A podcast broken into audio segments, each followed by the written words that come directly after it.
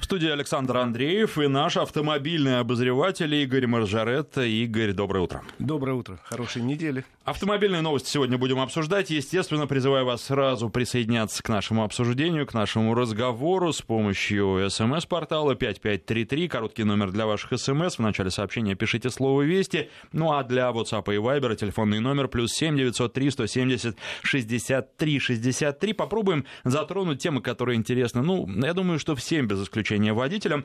И вот а, такая тема достаточно сложная. Может быть, на первый взгляд покажется, что не надо ничего менять. С другой стороны, думаю, найдется много аргументов за то, чтобы изменить и смягчить наказание. Вот, кстати, это то, о чем а, очень часто говорят. Вот у нас все ужесточают, ужесточают, ужесточают. Почему? Нет, здесь предлагают э, смягчить, и речь идет о том, что смягчить и ввести вообще Альтернативное наказание за оставление места ДТП. Казалось бы, это серьезное нарушение, и не нужно ничего смягчать. С другой стороны, давайте сейчас э, узнаем, какие бывают в жизни примеры. На самом деле у нас недавно э, Госдума, совсем недавно, ужесточила наказание за оставление места ДТП в случае, если виновник ДТП скрылся Э, и э, потом явился на следующий день, допустим, кается, бьет себе пяткой в грудь, или если его поймали. Но это скорее все-таки относится к случаям, когда ДТП серьезное, когда есть пострадавший. Да, наказание ужесточили и приравняли такого человека, скрывшегося с места ДТП, к пьяному. Тогда же звучали призывы, а давайте сразу ужесточим наказание, и если нет пострадавших, Э, мол, слишком слабая сейчас. Но э, здравые головы в Государственной Думе сказали, нет, ребят, давайте разберемся. Потому что сейчас, э, если мелкое ДТП, человек может даже не заметить этой ситуации, может не знать. Ну, условно говоря, еду по парковке там узкой, начинаю парковаться, случайно чуть-чуть зацепился за бампер соседней машины, оставил там небольшую царапину и поехал дальше, потому что я даже не почувствовал но меня формально могут обвинить в том, что я э, оставил место ДТП, это же ДТП, это царапина, и э, лишить, например, прав на полтора года. Ты знаешь, бывают случаи даже э, более вопиющие. Там, наверное, можно говорить о нарушениях, но просто я знаю человека, который также во дворе зацепил чужую машину, заметил это, остался там, дождался э, Хозяин. второго водителя, хозяина машины, машины поврежденной, и а, они вместе вызвали сотрудников ГИБДД. Ну, а как сотрудники, это было несколько лет назад, как сотрудники ГИБДД приезжают, мы знаем. Ну, Иногда на, приезжают... на мелкие аварии, да. В общем, а, ехали они не спеша, и а, второму, ну, вот, ну, виновнику нужно было уехать. Он оставил все свои координаты, и он уехал. Когда сотрудники приехали, они, несмотря на то, что водитель пострадавший не настаивал на каком-то наказании, не зафиксировали, что виновник ДТП скрылся. А поскольку все данные есть, вот у них, пожалуйста... Выполнение плана на 200%. Выполнение плана, да, а человека лишили прав, он бегал по судам. Более того, продолжу сейчас эту линейку к сожалению, появился такой вид мошенничества, пользуясь тем, что у нас статья достаточно жесткая. Такой тип мошенничества, когда вот ты даже не, не знаешь ничего, ехал где-то, оставил машину на парковке, потом какие-то нехорошие люди подошли, сделали гвоздиком царапину на бампере, и тут же звонят и говорят, э, особенно это относится к тем, кто оставляет телефон на лобовом стекле. Вы вот проезжали в 8 утра мимо моей машины, вы меня поцарапали, вот царапина у вас есть, вот у меня есть. Вы оставили место ДТП, или вы мне заплатите там 100 тысяч миллионов немедленно наличными мелкими купюрами, либо я сейчас сообщаю в ГИБДД, что вы оставили место ДТП минус полтора года права. Увы, к сожалению, такой вид мошенничества достаточно распространен. И есть люди, которые, конечно же, от, отстаивают свои права, доказывают, что они никакого отношения не имеют. Есть люди, которые думают, да ну, связываться, особенно сумма отступных небольшая. Ведь сейчас действительно вызовет ГАИ, а потом докажи.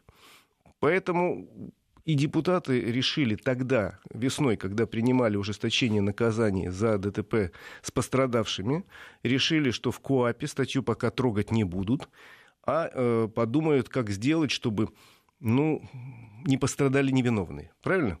Ну и вот сейчас предлагают заменить безальтернативные полтора года лишения прав или арест на 15 суток, то, что у нас сейчас положено, э, добавить еще штраф до 10 тысяч рублей. В какой-то ситуации это э, ну, защита от мошенника, наверное, скорее всего, потому что для кого-то эти 10 тысяч рублей вот понимаешь, вот шантажируют тебя, ты думаешь, ну ладно, даже если я не сумею доказать свою правоту, но отделаюсь штрафом 10 тысяч рублей, но права терять не буду. Наверное, это э, важно, наверное, это интересное предложение, и я бы о нем подумал. Может быть, не 10, может быть, 5 тысяч рублей. Тут еще, наверное, все-таки нужно прописать совершенно четко, за какие э, при каких авариях за оставление места ДТП 10 рублей? Безусловно, без пострадавших. Это совершенно это абсолютно... четко должно Слушай, быть. но это вообще не обсуждается, поскольку это КОАП. КОАП рассматривает ДТП без пострадавших. Это не уголовный кодекс, там уже совершенно другое. Без пострадавших мелкие повреждения по железу. Все. Правильно? Да, безусловно, и может быть там и сумму какую-то нужно прописать. Да, вполне возможно прописать ее в рублях или там, в, как у нас в иных единицах... В МРОТах можно? В МРОТах, я имел в виду, конечно. В иных единицах измерения, но во всяком случае, чтобы как-то э, прикрутить вот эту волну э, мошенничества, которая, увы, есть. Я достаточно много историй знаю, вот когда людей пытались развести, что называется, на деньги, э, угрожая вот ГАИ сейчас лишит прав за оставление места ДТП. Поэтому статья такая скользкая. Еще раз говорю, речь идет о мелких авариях, когда, которые вы просто могли не заметить. Царапина и царапина и царапина. Тут, кстати, слушатели, я хочу внести такую народную струю в наш разговор. Просят обсудить телефоны за рулем, их использование, и пишут, что это настоящая эпидемия. Да, действительно, это эпидемия. Да, действительно, телефонами по закону можно пользоваться только с помощью устройств hands-free. И, в общем, а, очень многие автомобили, не буду говорить все, это позволяют делать. То есть вы по Bluetooth подключаете телефон и дальше mm. разговариваете, не отвлекаясь, ну, по крайней мере, на само устройство. То есть все равно разговор отвлекает, но точно так же отвлекает и разговор, например, с пассажиром. Здесь уже ничего не поделаешь. А то, что не во всех машинах вот эта связь работает хорошо, это, да, действительно тоже, наверное, нужно сказать, потому что где-то прям отлично, и вы говорите, как э, с помощью автомобиля, так и с помощью телефона никакой разницы не чувствуете. Где-то проблемно, э, есть проблемные такие вот соединения, но тем не менее. А, и Вопросов, наверное, никаких не должно быть. Есть закон, его нужно исполнять. Как следить за исполнением этого закона, это большая проблема. Да, на самом деле, когда только появился этот закон, я помню, все э, дружно бросились покупать системы hands-free, беспроводные или проводные. Да, тогда, тогда еще вот эти наушники беспроводные были Они очень сейчас популярны. Есть. Ну, Они сейчас как-то ими особо не пользуются. У меня, я помню, у меня было такое ухо болело очень. Тоже не очень удобно. А потом, когда народ обратил внимание, что не очень гаишники штрафуют по разным причинам. Первая причина, что их просто на улицах стало меньше. Реально, патруль ДПС встретить можно нечасто. А во-вторых, э, камера-то не штрафует за это нарушение. Ну, не видит камера. Телефон это не телефон. И поэтому как-то все расслабились, и я достаточно часто вижу людей, которые на ходу, причем на хорошей скорости, смс пишут какие-то. Да вот. в игры играют. Э, насчет игр не знаю, но вот когда человек пальцем работает, может, он в игру играет, а может, конечно, смс пишет. В любом случае, это дико опасно. И надо сказать, что в Европе за последние годы очень сильно ужесточили как раз наказание за пользование телефоном за рулем. Причем во многих странах прописано так, что не просто пользование телефоном, а попытка взять в руки телефон уже расценивается как пользование и наказываются лютыми штрафами. В среднем сейчас по странам Европы, э, Европы штраф за попытку использовать телефон э, составляет от 200 до 300 евро. В некоторых странах даже больше. Евро, еще раз повторяю, вот пересчитайте в наши деньги. То есть порядка 20 тысяч рублей. И э, причем совершенно неважно, звоните вы или просто взяли в руки, чтобы переложить с места на место, или, как вот один мой знакомый говорит, да если меня остановят, я скажу, что я просто телефоном ухо чешу, вот у меня оно очень чешется, а телефон у меня такой ребристый. Вот. Э, у нас это пройдет, а в какой-нибудь там Германии нет однозначно, причем... Придется заплатить придется за то, что ухо чешется. За, за ухо, и э, при этом надо понимать, если вы едете в Европу, имейте в виду, что кроме того, что есть полицейские, есть еще э, законопослушные граждане, и которые едут в соседнем автомобиле, они вполне могут сообщить, что вот этот там человек едет на автомобиле и там э, играет в тетрис за рулем, или там говорит по телефону с бабушкой. Э, в принципе, э, еще раз говорю, за границей даже не пытайтесь, а что касается нашей страны, тоже настоятельно не рекомендую, даже не потому, что это высокая опасность штрафа, а потому что это опасно с точки зрения просто ну, реально, согласитесь, человек, говорящий по телефону, он как бы мозг его перетекает плавно в телефон, и он отвлекается от управления автомобилем. А, слушай, тут еще такие вопросы к нам по поводу автомобилей поступают. Я думаю, что тоже о них стоит э, говорить, ну, потому что то, что слушателям интересно, Да, наверное, конечно, слушай, давай. у нас слушательница, которая, к сожалению, это э, ваш большой прокол, не представилась, а пишет, что вчера заплатила, внесла деньги за Range Rover Velar, двухлитровый дизель. В среду забирает машину из салона, с маркой не знакома до сих пор, ну, видимо, близко не знакома. Ездила практически только на немцах, пересаживаюсь на Range Rover с Мерседеса GLC. А, Скажите, не погорячилась ли я? Ну, во-первых, мне кажется, что автомобиль хороший, да, поэтому погорячилась нет, думаю, что нет. Он просто большой, да, но я думаю, опять же, когда человек его покупал, смотрел, он знает об этом. Да, там есть какие-то штучки типа вот этих красивых выдвижных ручек, которые зимой могут не вдвинуться, примерзнуть, да, или потом, если у вас ребенок на заднем сиденье, например, вы сможете к нему не добраться через заднюю дверь, потому что вот ручка замерзнет, и вы дверь не сможете открыть. Такие вещи случаются. Да, и вот эта красивая машина зимой может ехать с выдвинутой ручкой, что, в общем, некрасиво. И не красит ее. А, Конечно, возможно, какие-то глюки по электронике. Вот на Виларе я с этим не сталкивался, но на других Range Rover и родственных моделях сталкивался, когда у вас, например, система а, вот эта электронная, то есть э, экран, который вы видите, она просто во время движения вдруг перегружается. И это, я вам скажу, крайне неприятно, потому что вы не видите ни с какой скоростью, вы едете, вообще ничего не видите, у вас никаких показаний нет, и, а, в принципе, возникает вопрос, а машина дальше поедет или нет? Поедет. Саш, Или не пугай, не пугай Вот, девушку. но- Давай порадуемся за нее. Дело в том, что ты, ты понимаешь, ты, ты вот это говоришь, и девушка, когда с ней такое произойдет, если с ней такое произойдет, она уже будет знать об этом и не испугается. К сожалению, подобные вещи все чаще происходят. Я думаю, все чаще будут происходить, потому что электроники в автомобилях становится все больше, они все сложнее становятся. Ну и тут вот уже никуда от этого не денешься, да? Или нужно что-то такое старое, доброе на механике покупать условно. Вот. А так машина хорошая, и едет отлично, и управляется отлично, и, в общем, удовольствие от нее можно выше крыши получить. Давай порадуемся за наших слушателей, которые могут себе позволить такой прекрасный автомобиль, сильно, надо сказать, недешевый. Ну, не дешевый автомобиль. С другой стороны, если, наверное, с конкурентами сравнивать, то он конкурентоспособен. Потому что конечно.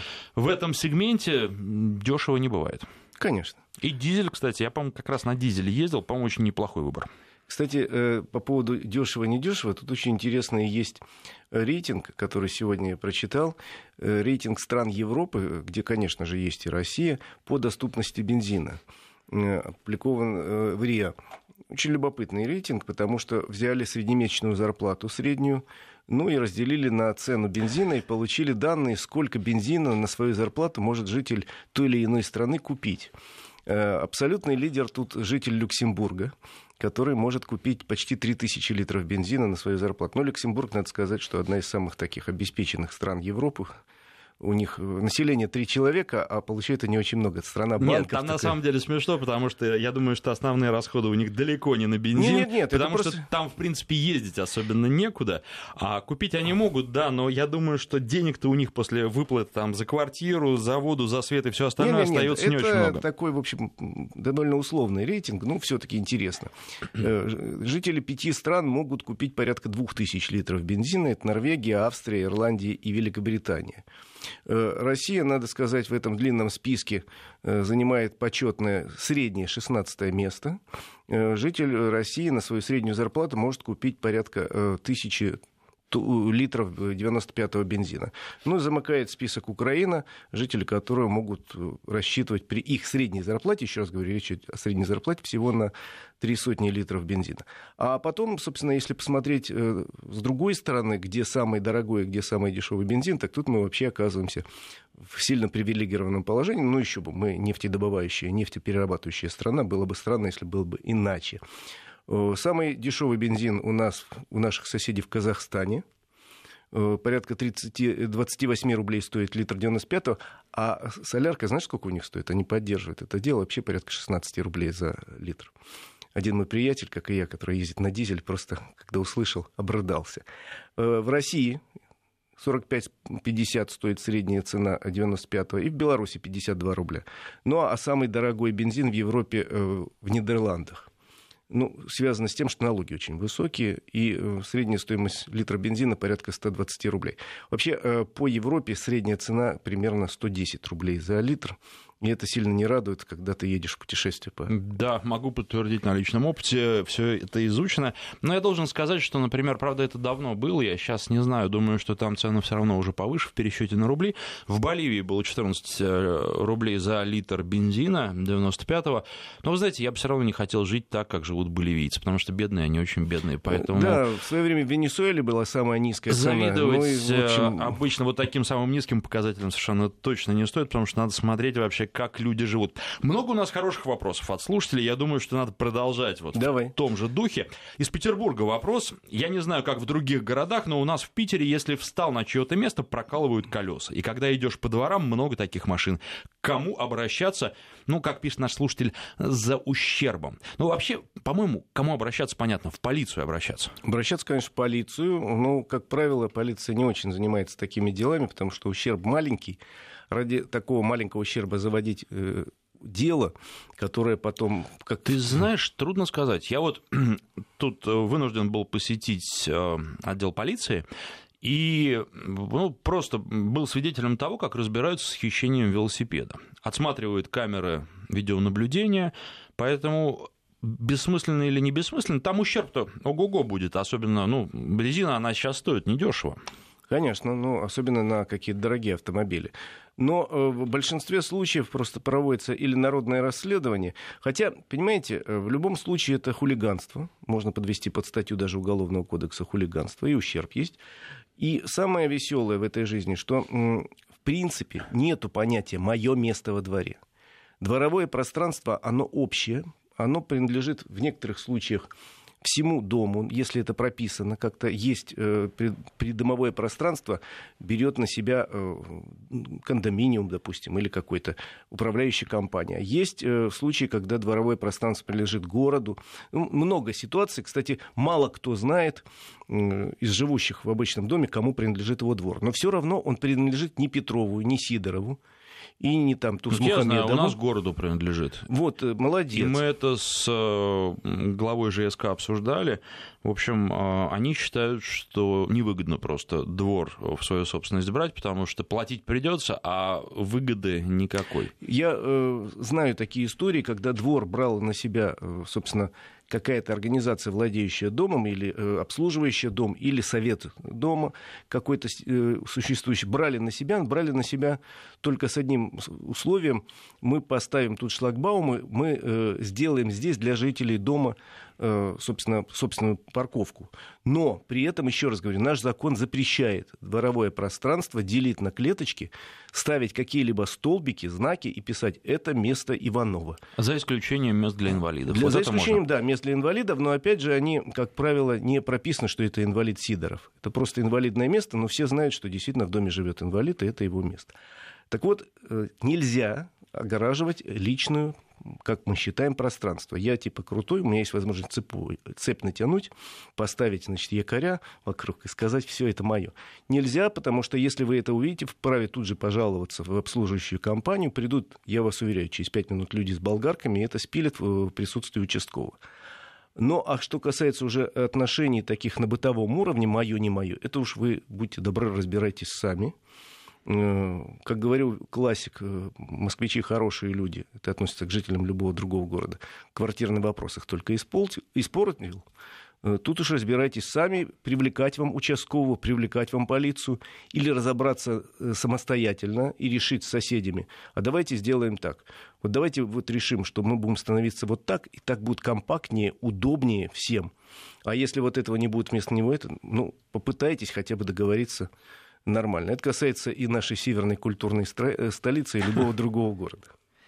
Ну и я думаю, что э, любителям проколоть колеса или вообще что-то делать э, подобное э, стоит задуматься, потому что, ну, в конце, вот э, еще ведь э, часто повреждают автомобили, там с гвоздиком по периметру проходятся и тому еще подобное. Еще раз говорю, есть статья хулиганства, Во-первых, есть статья, которая э, говорит о повреждении имущества, Да, о умышленном да, да. повреждении имущества. Есть статьи порчи чужого имущества 167-168 Уголовного кодекса. О них нужно помнить любителям. Потому что, да, вот э, часто, к сожалению, Думаю, сходит это, с рук подобное. шалость, да. Часто сходит с рук. Иногда не сходит, и тогда, знаете, замучаетесь пыль глотать. Причем, где вы ее будете глотать, тоже подумайте об этом. Вот. И тут у нас, э, кстати, слушатели очень активные, и приятно это. А, В Германии обиделись на нашу слушательницу, которая написала, что ездит на немцах. А Вот сообщение такое. Ездила на немцах. Какая поразительная безграмотность. Ну, извините, может быть, вы уже давно в Германии. У нас, к сожалению, в быту так говорят. И, наверное, ничего страшного в этом нет. Ну, так же, как сказать, а я езжу на японца. Это же просто говорит о том, что у меня автомобиль японской марки. Ничего обидного я тут не вижу, но если вас это вдруг обидело, извините, пожалуйста. Будем говорить на автомобиле известной германской марки. И вот в Краснодарском крае пишут, ш- из Краснодарского края, вернее, пишут, у нас не только э, прокалывают колеса, но и сжигают автомобили. Но это уж вообще вот перечисленные статьи, да плюс еще там поджог добавится. В общем, там мало не покажется. Да, это, это уже серьезно. Любое э, посягательство на чужую собственность может быть серьезным. Еще раз говорю, и прокалывание колес, и царапина на э, борту автомобиля, между прочим, это серьезно. Мы вот все ждем одного известного суда, который состоится, как мне сказали, в начале сентября, э, когда это уже апелляционный суд Моск- Москвы, по-моему, решается дело об автомобилисте, который зацепил трамвай. Помнишь эту историю? Мгм. И вдруг выяснилось, что ну, зацепил он трамвай, зацепил, там царапина была какая-то. А, оказывается, э, посчитали утерю там- товарной стоимости и насчитали этому автомобилисту полтора миллиона рублей. Ну вот будет, э, собственно, апелляция. Надеюсь, ему уменьшат эту сумму. Но я для тех, кто э, считает, что гвоздиком поцарапаю, и кто что докажет, во-первых, ну, учитывая, что сейчас огромное количество камер висит, доказать можно. А во-вторых, значит, если докажут, это мало может не показаться. Есть такая статья, как утеря товарной стоимости. Ну что, мы сейчас прерываемся на новости, после них продолжим. 8 часов 34 минуты в Москве. Игорь Маржарет, Александр Андреев. Мы с вами продолжаем говорить, обсуждать автомобильные темы. И тут э, любопытные, во-первых, предположения э, на нашем СМС-портале. И э, вопрос тоже связанный с этим предположением. И еще должен сказать, что у нас теперь на слушатели меряются тем, где в Европе бензин дороже. Ну, кто-то ездил, видимо, отдыхать. Вот пишут, что в Черногории евро 30 центов за литр 95-го. Э, в Лю- Из Люксембурга, кстати, прислали сообщение. Во Франции самый дорогой бензин в Европе. Но сколько не пишут. Я думаю, что, честно говоря, не во Франции. Но давайте не будем. Этот... Ну вот в Нидерландах говорят, ну Один- давайте поверим. 1,4 тоже, да. 1,4 есть такой вот. 1 Могу евро сказать- 40 центов. Сам просто видел на Могу заправках. сказать, где самый дешевый, поскольку проехал не так давно через всю Восточную Европу, э, сравнивал с ценами в других государствах. Самый дешевый на сегодняшний день бензин в Румынии и в Болгарии примерно э, евро 10. Э, У них есть своя нефтепереработка, в Румынии своя нефть еще есть. И население не очень богатое, поэтому держит, считайте, евро 10, то есть в пересчете на э, рубли примерно 80-82 рубля. Это неплохо. Ну, вспомните про наши 45 и порадуйтесь. Михаил из Самары пишет прям вот такое проникновенное сообщение, нельзя не прочитать, ездить на немца. Просто у нас люди всегда относились к технике как к одушевленному живому существу. Вспомните, железный конь, ласточка. А как летчики трепетно относятся к своим птичкам. Вот и национальности у техники, как у людей. Вот такое сообщение. Я летел из, Азе- из Азербайджана на самолете азербайджанской авиакомпании. Э, Они тоже дают имена самолетам. Так, э, Господи, Аэрофлот дает. Да, все дают сейчас, и самолет назывался Агдам. Но это всего лишь район в Азербайджане.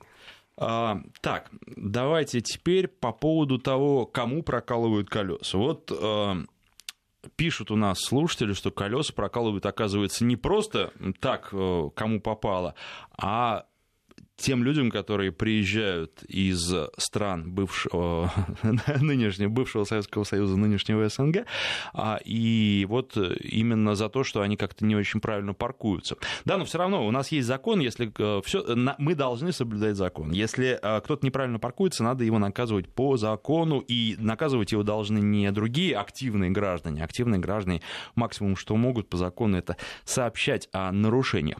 Ну и еще один вопрос, который э, задает наш слушатель. Я вот, к сожалению, наверное, сейчас даже не найду это сообщение, потому что сообщений много, и оно уже Процитирую по памяти. А, да-да-да. Ну, я просто э, спрашивал наш слушатель, сейчас я все-таки попробую, я тут открыл те, которые были. Так, вот.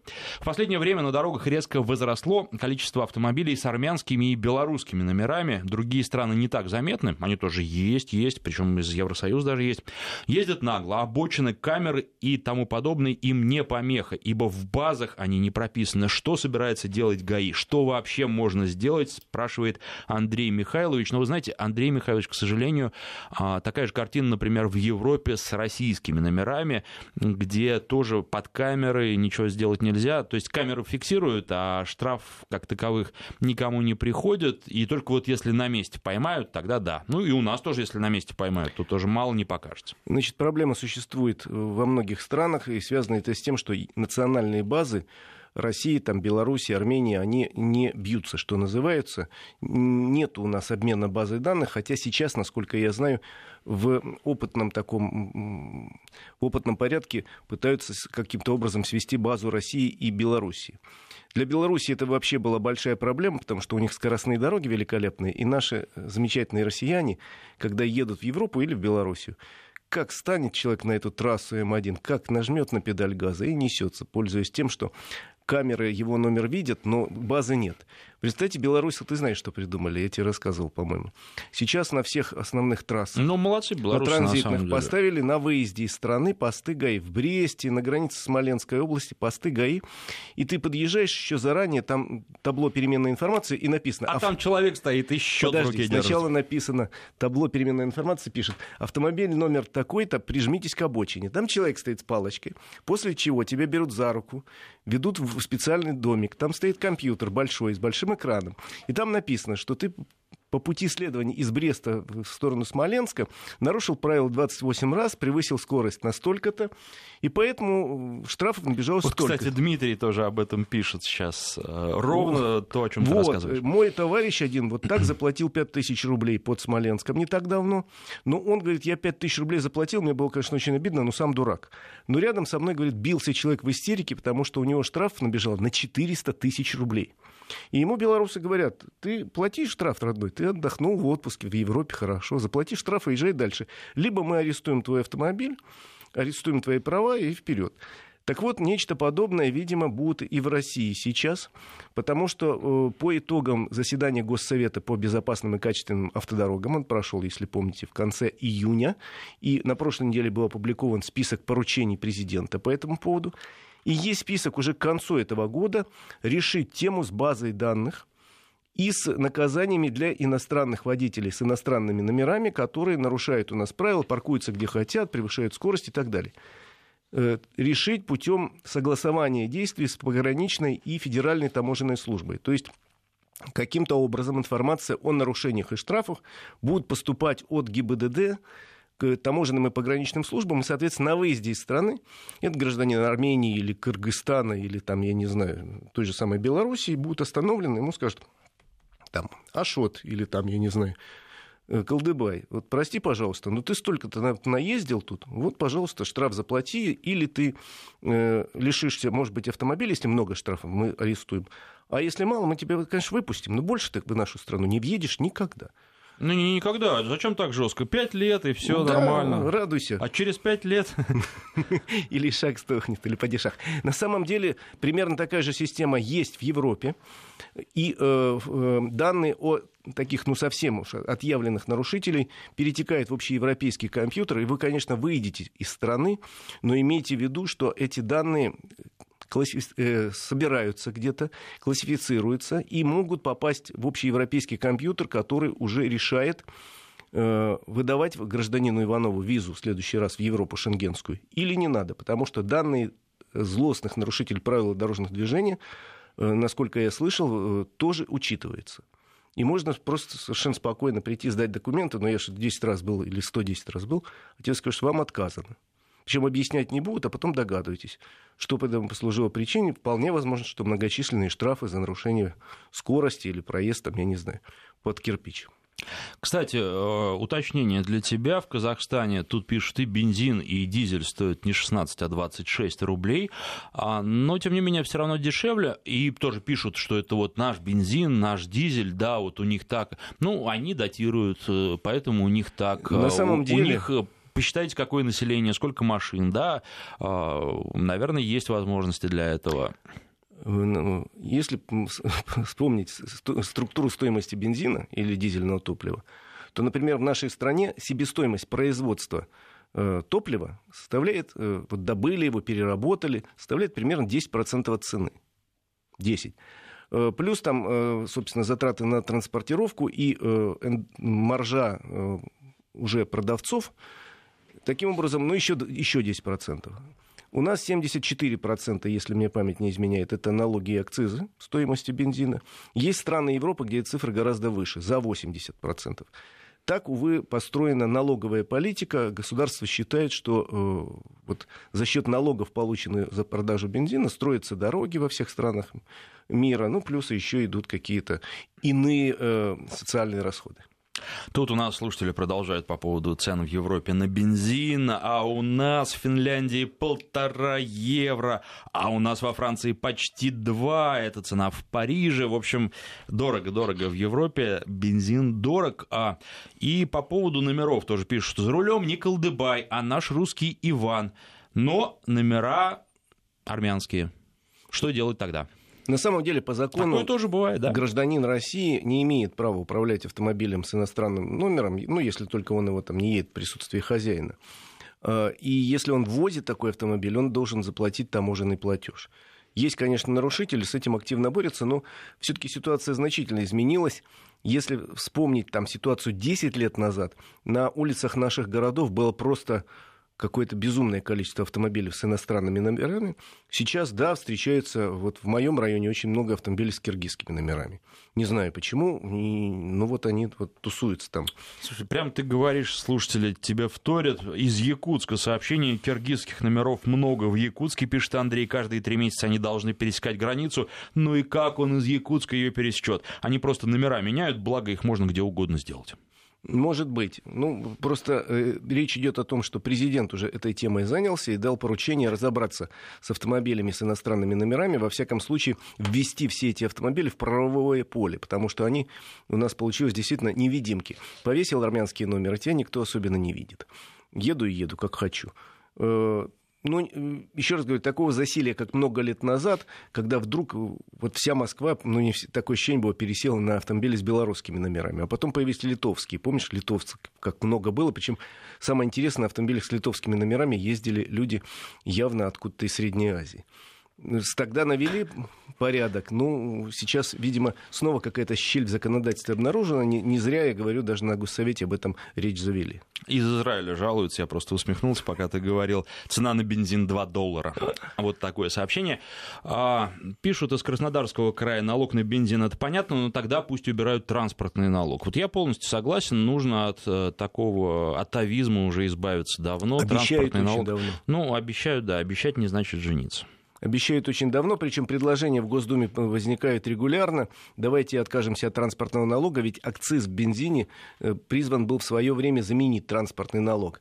Э, некоторое время назад, ну, по этому пути отмена транспортного налога и введение акциза специального в каждом литре бензина пошли многие страны. Это ведь более справедливо. Это не то, что есть машина, заплатил, нет машины, не плачу. А тут, если я много езжу, плачу больше. Если я почти не езжу, плачу мало. То есть логика в этом есть. Это же транспортный налог, налог, который идет на строительство и содержание дорог. И больше дороги э, разрушают те, кто много ездит. А кто стоит, какой с него спрос. Поэтому, в принципе, многие страны мира отказались. Вот Китай не так давно отказался от транспортного налога, введя полностью налог, акцизы. Но у нас получилось, как всегда, хотели. Как лучше получилось, как всегда, потому что акциз ввели, А транспортный налог пообещали отменить и не отменили. Увы. Вот это то, что должно быть честность должна быть в общении с людьми. К сожалению, это встречается далеко не всегда. И нужно выправлять. Вот помните, э, была история, уже давно была, с заменой э, льгот на деньги. У нас вообще от э, Советского Союза много такого всего осталось. Нужно просто честно. Ездишь, плати. Да? И я помню, там даже вот с экономистами эту тему обсуждал, с некоторыми. Они говорят, о, там вот, тогда пенсионеры пострадают. Да не пострадают пенсионеры, потому что пенсионеры мало ездит в основном. Если пенсионер много ездит, значит, он, скорее всего, работает на автомобиле и э, зарабатывает. Да, пенсионеры пострадают, потому что им хлеб возят, да, вот на этих газелях. И газели будут платить больше транспортного налога, потому что они много ездят. Ну, во-первых, они, э, вернее, как бы налога с, э, акциза. с акциза. Вот. А, так они, во-первых, сейчас транспортные платят. Если они платят мало, так это разве честно? Хлеб-то все покупают. И поэтому, ну, все эти аргументы, они такие, прямо вот такие неприятные. И у нас э, сегодня будет в эфире э, Алексей Маслов, китаист. Он как раз рассказывает, как в Китае. В этом плане в Китае вот взаимоотношение власти с народом, оно какое-то более выстроенное. Там, с одной стороны, э, народ слушают, при этом слушают не во всех вопросах далеко, но как-то народ с этим согласен. Ему, э, с ним разговаривают, ему объясняют, почему сделали так, а не иначе. И вот э, Алексей Александрович очень любит об этом рассказывать. Я думаю, что сегодня об этом речь тоже зайдет. С другой стороны, зная немножко китайский опыт, зная Маслова, вот, зная китайский опыт, я могу сказать, что вам, они вообще более дисциплинированы, более привычны к тому, что если руководитель сказал, так оно и надо и в этом случае они возражать не будут. Ну, не так, как японцы. Японцы, там уже да. перебор просто открытый и явный. И я разговаривал, я как раз Маслова рассказывал эту историю не так давно, разговаривал с вице-мэром по транспорту крупнейшего, одного из крупнейших китайских городов с населением 16 миллионов человек. И говорю, вот у нас проблема электросамокаты, вот пока правил дорожного движения для них нету, в мире только начинают как-то прописывать, а это достаточно опасно. Он говорит, да, мы эту проблему решили. Я говорю, как? Мы их запретили, и все. Нет электросамоката, место на улице. Значит, хочешь кататься, катайся в парке. А на улице на этом транспортном средстве выезжать опасно. Поэтому если кто-то даже попытается выехать на электросамокате на улицу, конфискация и очень высокий штраф. Ирландия, бензин, один э, фунт, соответственно, наверное, да? В Ирландии у нас какие деньги-то? Так вот, я там просто... По-моему, евро я был. Не был. А, ну да-да-да, там же еврозона. А, значит, 1 евро 45 центов, дизель 1,35, пишет Александр. Ну вот, продолжается у нас, да, дорого-дорого. А, про Израиль пишет, в Израиле минимальная зарплата полторы тысячи долларов. Ну, вы знаете, все это надо сравнивать в динамике. Нужно смотреть, сколько стоит жилье, сколько стоит вода, свет и тому подобное.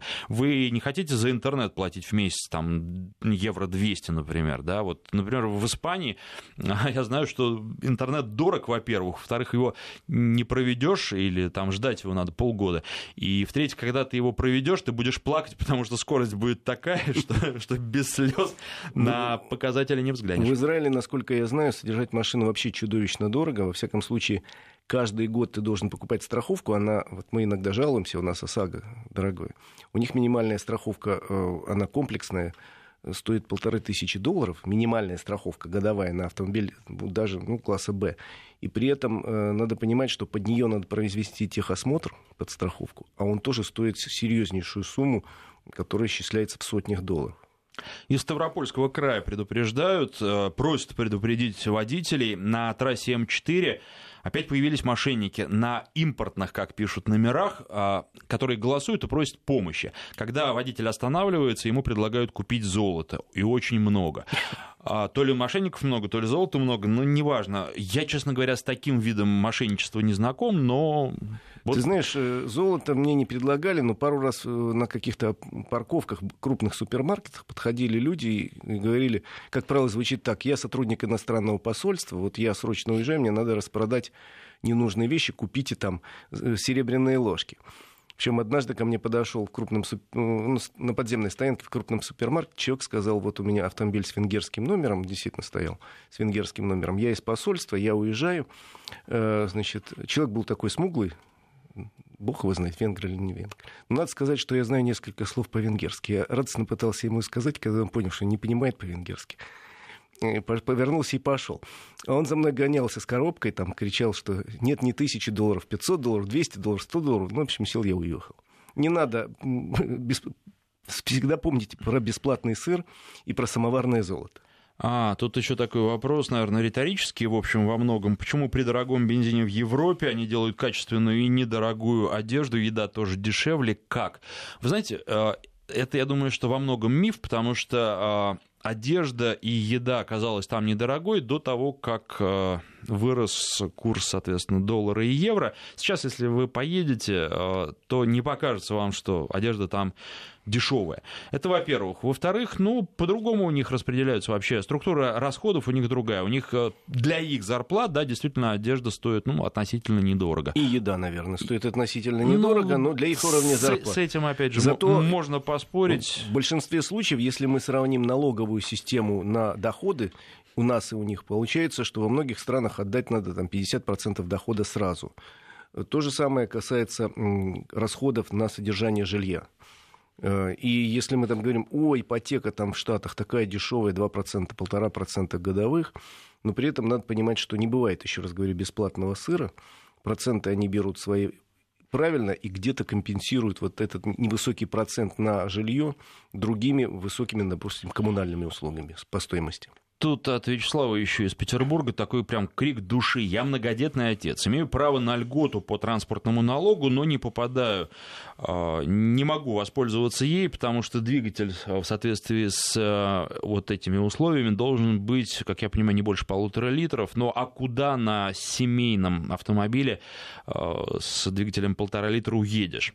Где такие семейные большие машины с такими слабыми двигателями, пишет, пишет Вячеслав. Но это может быть какие-то вообще это региональные, региональные вещи, да. Ну, но... Насколько я знаю, у меня был товарищ, есть многодетный, просто дети уже выросли, он получал на э, льготу, то есть не платил налог на семью, э, хотя у него двигатель был достаточно большой.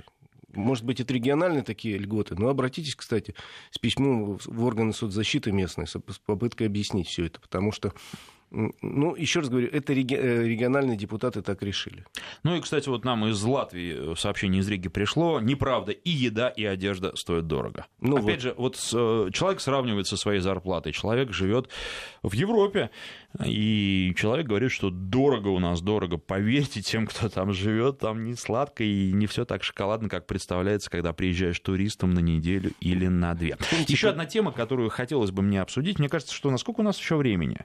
А, две минуты. У нас э, тут был вопрос, я просто почему? Во-первых, новость сегодня есть, а во-вторых, вопрос был, а, почему мотоциклисты нарушают э, массово правила дорожного движения и камеры им не указ? Потому что э, номер на мотоцикле сзади, а камеры рассчитаны на автомобиле. Но все меняется, и, возможно, в ближайшее время на подмосковных дорогах камеры будут и те, которые стреляют в спину. И в данном случае выстрел в спину – это неплохо. На федеральных трассах такая практика уже довольно давно. Камеры устанавливаются парные.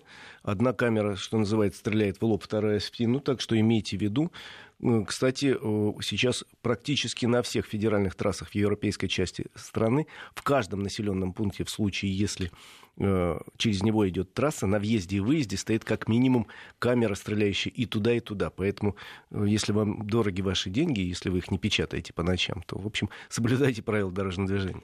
Ну и вот тут из Риги продолжаются крики души, а про коммуналку вообще молчу с восклицательным знаком, а проездной билет на автобус на месяц стоит 50 евро. Ну, не так уж много.